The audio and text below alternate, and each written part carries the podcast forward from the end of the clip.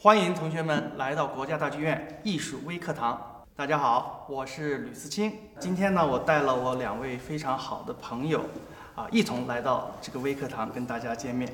一位就是大提家秦立威，那另外一位好朋友呢，也是我多年的合作的伙伴，是钢琴家孙颖迪。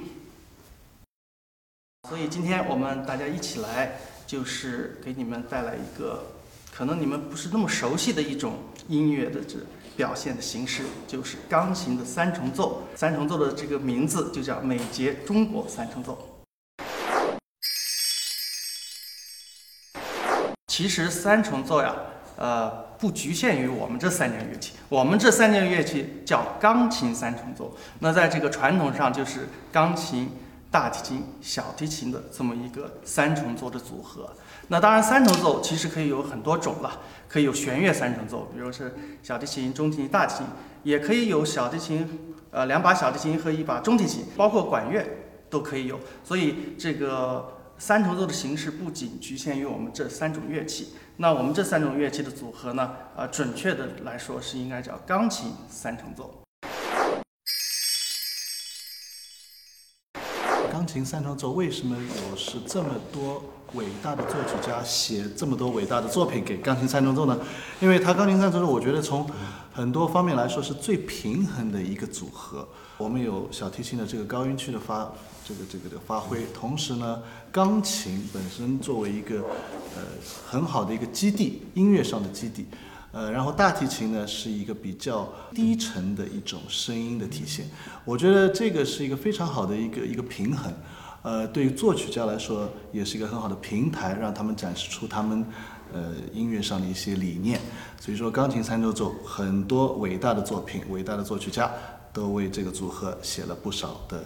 呃，东西。钢琴三重奏呢，虽然听起来名次上面钢琴放在前面啊，但是其实钢琴在钢琴三重奏当中扮演的是一个，我认为呢像个河床一样。最主要的功能就是说，使得小提琴声部和大提琴声部这些美妙的音乐的旋律，能够把它们很好的衔接和糅合在一起，并且呢，它有，因为我们知道钢琴是一个和声乐器嘛。相对来说，这个小提琴和大提琴都是旋律乐器的成分更多一些，所以我起起到一个和声和调性上的支撑的作用。这个音乐是源于生活，高于生活，对吧？是有生活里面很多这种情感的这种表达和这种传世。那我们在生活当中是好朋友，我们在音乐上其实也有很多特别相似的一种语言。室内乐其实也是一种朋友之间的一种。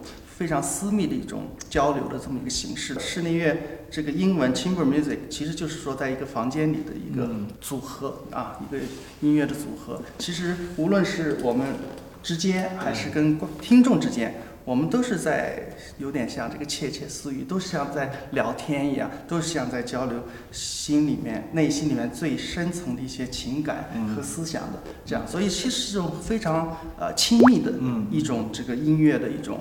呃，环境。那我们当然作为好朋友来说，我们在表达上就更有默契了啊。我们我觉得交流是必须对，技巧都在眼睛里。我们的每一个通过排练过的一些细节的处理，我们都有故事的。最终拉任何一个作品就是一个故事一个呈现。这个故事当然从历史角度来说是一个几百年的一个故事，但是从我们现实生活来说，我们的排练也是一个故事，也是一个对话。我觉得室内乐最重要的是，并不是手指。所有的同学们，这个这个十个手指并不是最重要的，最重要的是耳朵。听是一个被动的，但是我觉得好的室内音乐家，我们在听完之后，我们有 reaction，就是我们有反应。这样的话呢，我觉得这是最重要。所以说，耳朵可能在室内乐里面是最最重要的一个器官吧。在音乐中也是最重要的。对，嗯。我们有互相依托，我们有互相期待，我们有互相的这种感应，其实是很多层面上的啊。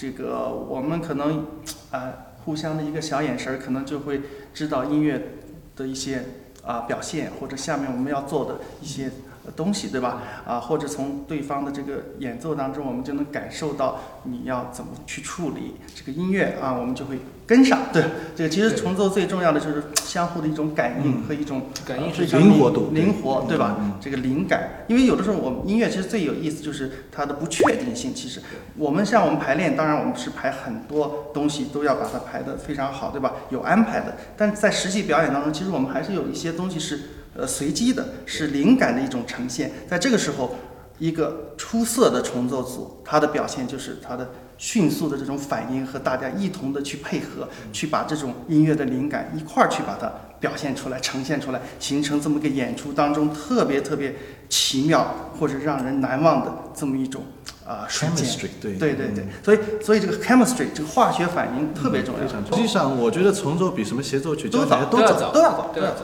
我们很多音乐来自于宗教，呃，很多音乐来自于民间。嗯，往往我们现在是比较成熟的一个钢琴、小提琴、大提琴，以前可能就像于老师说的，只不过是一个小提琴，然后呃找另外一个乐器。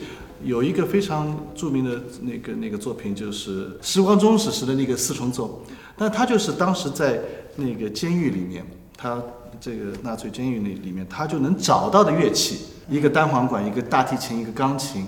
但是他做了一个非常伟大的作品，所以说这个乐器并不是很重要，我觉得最重要的是他的素材。